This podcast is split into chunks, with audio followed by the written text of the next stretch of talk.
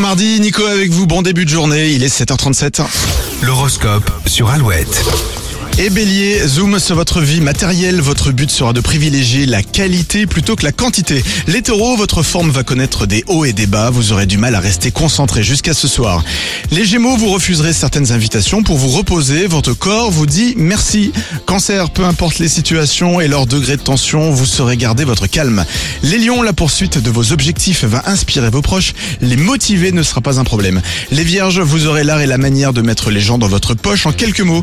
Les balances, votre famille et vos amis vous réclament, mettez votre travail de côté pour prendre soin d'eux.